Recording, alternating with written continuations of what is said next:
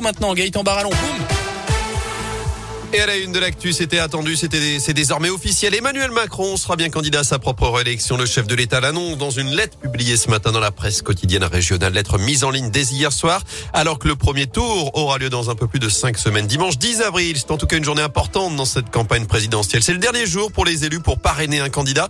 11 d'entre eux ont déjà réuni les 500 parrainages. Philippe Poutou pourra les rejoindre d'ici 18h. Et c'est le dernier jour également pour les électeurs pour s'inscrire sur les listes. Ça se passe uniquement en mairie aujourd'hui. Justement, tout au long de cette campagne, Radio Scoop vous emmène à la rencontre de ces électeurs. Certains savent déjà pour qui ils vont voter, d'autres non, mais tous ont en tête des priorités pour les années à venir.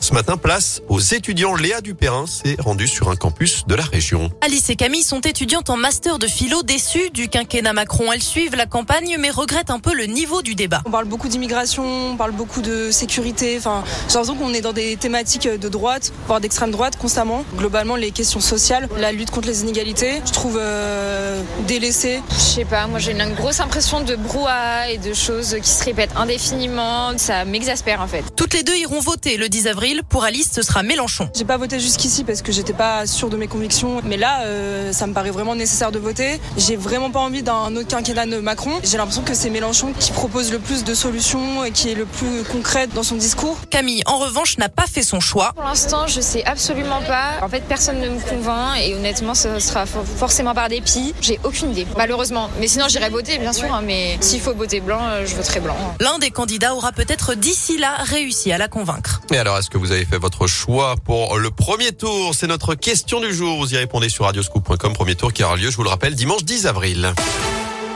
Dans l'actu dans la Loire, de nouvelles opérations de solidarité pour le peuple ukrainien. Aujourd'hui, c'est la commune de Villars qui ouvre un registre en mairie pour identifier les habitants qui souhaitent accueillir des réfugiés. Une collecte de produits de première nécessité est également lancée aujourd'hui. Collecte qui a déjà permis de récolter une tonne de dons à Rive de J en seulement trois jours. Des dizaines de sacs remplis de vêtements chauds, de médicaments, de médicaments, de produits d'hygiène, des couchages aussi. C'est la protection civile basée à Saint-Galmier qui les récupérera lundi pour faire partir un convoi vers l'Ukraine mercredi prochain. Le conseil départemental de la Loire a lui annoncé une aide exceptionnelle de 100 000 euros et un nouveau rassemblement de soutien est prévu à 17h30 ce soir devant l'hôtel de ville du Puy-en-Velay. L'Ukraine qui accuse Moscou d'avoir recours à la terreur nucléaire après le bombardement ces dernières heures de la plus grande centrale d'Europe, celle de Zaporizhzhia dans le centre du pays. D'après le président Zelensky, des chars russes ont ouvert le feu sur la centrale. L'incendie est désormais éteint selon les pompiers. En bref, près de chez nous, une femme agressée à coups de fourche dans la Loire. Ça s'est passé hier après-midi en pleine rue sur la commune de Feur. La victime âgée de 43 ans marchait dans la rue lorsqu'un individu de 27 ans a donc tenté de l'embrocher tout simplement. Blessée, elle a été prise en charge par les pompiers, mais ses jours ne sont pas en danger. L'agresseur, lui, a été placé en garde à vue, souffrirait de troubles psychiatriques. Du basket à suivre ce soir, la reprise de la Pro B, déplacement à Lille pour Saint-Chamond à partir de 20h. En première division, la chorale de Rouen recevra Dijon demain après-midi. Ce sera à partir de 15h15 à la Vacheresse. En foot, il faudra attendre dimanche 13h pour le coup d'envoi d'ASS Metz. Match de la 27e journée de Ligue 1 avec plus de 30 000 spectateurs attendus dans le chaudron. Enfin, c'est ce soir que TF1 diffuse le concert des Enfoirés. Concert enregistré à Montpellier sans public à cause évidemment de la crise sanitaire. C'est un manque à gagner de 4 millions d'euros. On retrouvera notamment Zazie, Patrick Bruel, Patrick Fiori, notamment des petits nouveaux, Jérémy Frérot, Camélia Jordana, Arnaud Ducret, Anne.